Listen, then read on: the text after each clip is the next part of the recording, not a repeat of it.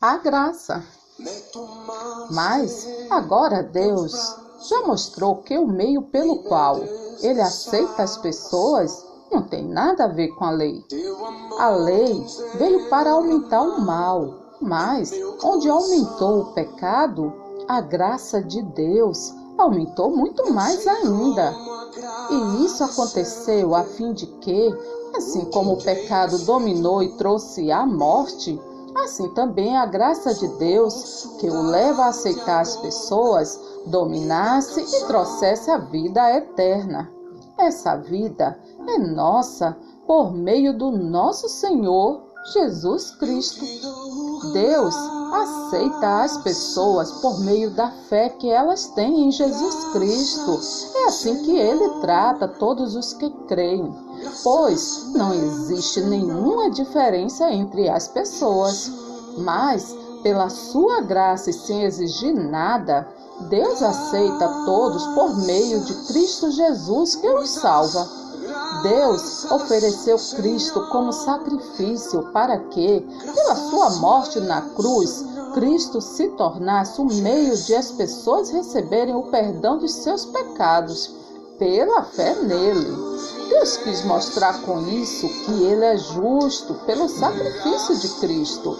Assim, ele é justo e aceita os que creem em Jesus. Essa escolha se baseia na graça de Deus e não no que eles fizeram. Porque se a escolha de Deus se baseasse no que as pessoas fazem, então a sua graça não seria a verdadeira graça. E isso quer dizer que não foi o povo de Israel que encontrou o que estava procurando. Quem encontrou foi apenas um pequeno grupo que Deus escolheu. Os outros não quiseram ouvir o chamado de Deus. De fato, todos nós éramos como eles e vivíamos de acordo com a nossa natureza humana, fazendo o que o nosso corpo e a nossa mente queriam. Assim, porque somos seres humanos como os outros, nós também estávamos destinados a sofrer o castigo de Deus. Mas a misericórdia de Deus é muito grande e o seu amor por nós é tanto que quando nós estávamos espiritualmente mortos por causa da nossa desobediência, ele nos trouxe para a vida que temos em união com Cristo. Pela graça de Deus, vocês são salvos. Por estarmos unidos com Cristo Jesus, Deus nos ressuscitou com Ele para reinarmos com Ele no mundo celestial. Deus fez isso para mostrar em todos os tempos do futuro a imensa grandeza da Sua graça, que é nossa por meio do amor que Ele nos mostrou por meio de Cristo Jesus. Pois, pela graça de Deus, vocês são salvos por meio da fé. Isso não vem de vocês, mas é um presente dado por Deus. A salvação não é o resultado dos esforços de vocês, portanto, ninguém pode se orgulhar de tê-la, pois foi Deus quem nos fez o que somos agora.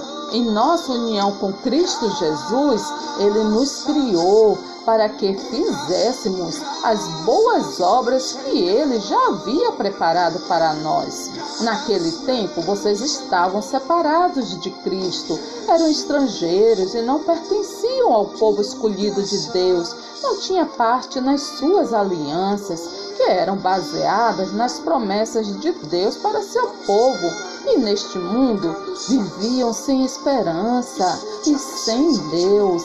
Mas agora, unidos com Cristo Jesus, vocês que estavam longe de Deus foram trazidos para perto dele pela morte de Cristo na cruz. Portanto, vocês não são mais estrangeiros nem visitantes. Agora vocês são cidadãos que pertencem ao povo de Deus e são membros da família dele. Vocês são como um edifício e estão construídos sobre o alicerce que os apóstolos e os profetas colocaram. e a pedra fundamental deste edifício é o próprio Jesus Cristo. Ele mantém o edifício todo bem firme e faz com que cresça como um templo dedicado ao Senhor.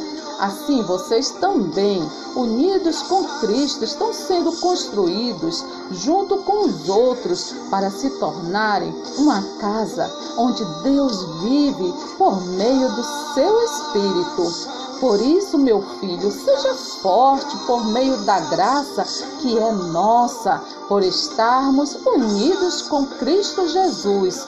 Pois Deus revelou a sua graça para dar salvação a todos. Essa graça nos ensina a abandonarmos a descrença e as paixões mundanas e a vivermos neste mundo uma vida prudente, correta e dedicada a Deus enquanto ficamos esperando o dia feliz em que aparecerá a glória do nosso grande Deus e Salvador Jesus Cristo.